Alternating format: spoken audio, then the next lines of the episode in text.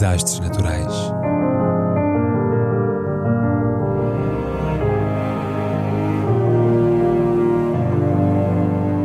Por António Araújo.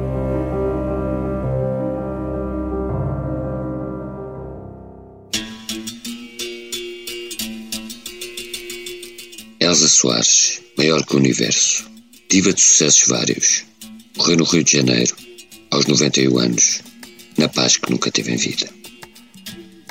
Maior que o universo, a cantora há pouco morta com o nome artístico Elsa Soares, nasceu no Rio de Janeiro há 91 anos, como Elsa Gomes da Conceição.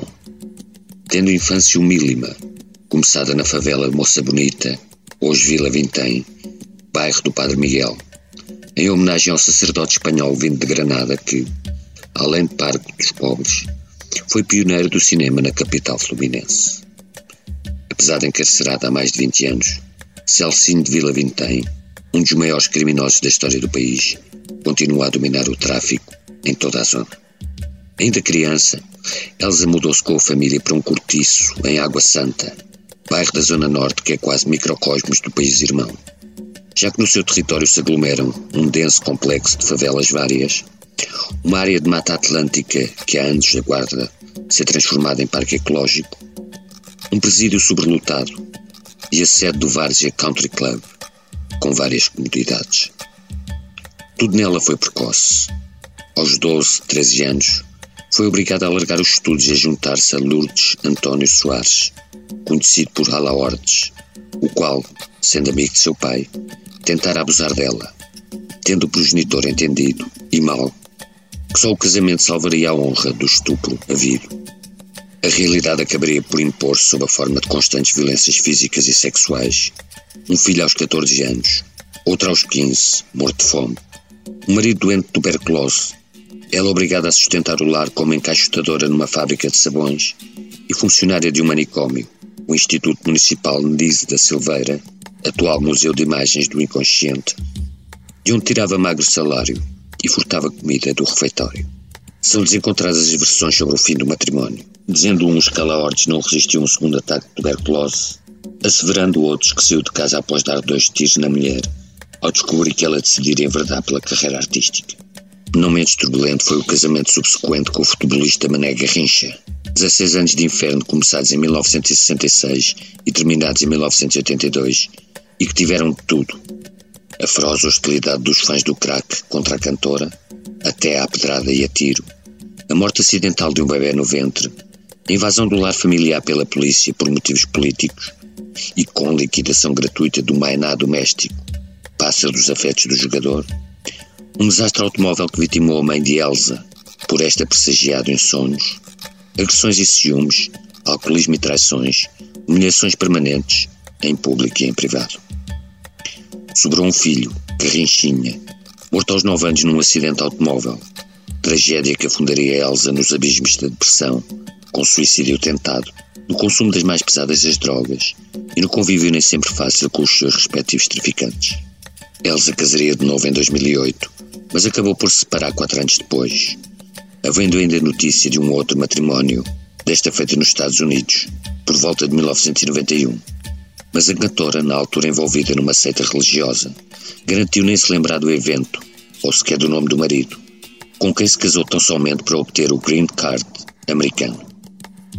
Dos oito filhos que teve, quatro partiram antes dela.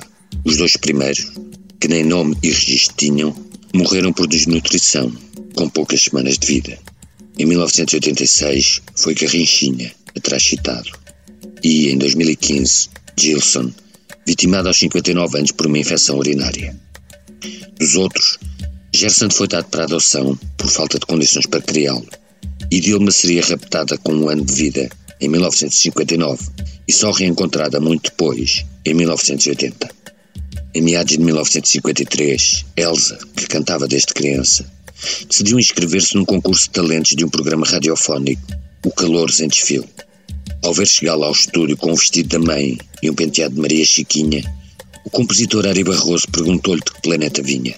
Do planeta Fome, anavalhou cortante a menina, que de seguida esmagou, com a nota máxima do júri, e Ari a clamar que acabara de nascer, nova estrela, no firmamento musical brasileiro. O triunfo alcançado, porém, não lhe abriu de imediato as portas de uma carreira sonora. Mas esta, quando veio, chegou troante e em força. E durante décadas a voz adamantina de Elsa Soares, considerada absoluta, isto é, superior a três oitavas, desdobrou-se em MPB, samba, bossa nova, samba lanço, samba jazz, samba rock e samba enredo. E fez refulgir sucesso a um ponto tal que a BBC a premiou em 2000 como melhor cantora do milénio, sendo indicada para um Grammy dois anos depois. Venerada no seu país como expressão bruta e em bruto, do triplo drama de ter nascido pobre, negra e mulher, Elsa Soares seria puxadora de samba enredo em carnavais sucessivos e foi escolhida para cantar o hino nacional na abertura dos Jogos Pan-Americanos de 2007. Sobreviveu a tanta miséria e a tanta tragédia que, pés empalhada por múltiplas plásticas, parece ter acreditado ser imortal, condição a que foi elevada em dezembro passado pela Academia Brasileira de Cultura. Tinha concertos marcados para breve em São Paulo, mas acabou por falecer na sua casa do Rio causas naturais em paz, às 15 horas e 45 do transato 20 de janeiro. Facto muito chorado nos meios artísticos e culturais tropicais, lamentado por políticos como Lula da Silva e Dilma Rousseff, mas ignorado pelo atual presidente, que nada disse sobre este passamento. Talvez recordado de que, no decurso do Rock in Rio de 2019, a diva havia gritado, para gáudio de milhares de presentes, Ei Bolsonaro, vai tomar no cu. Quero cantar, eu quero é cantar, eu vou cantar até o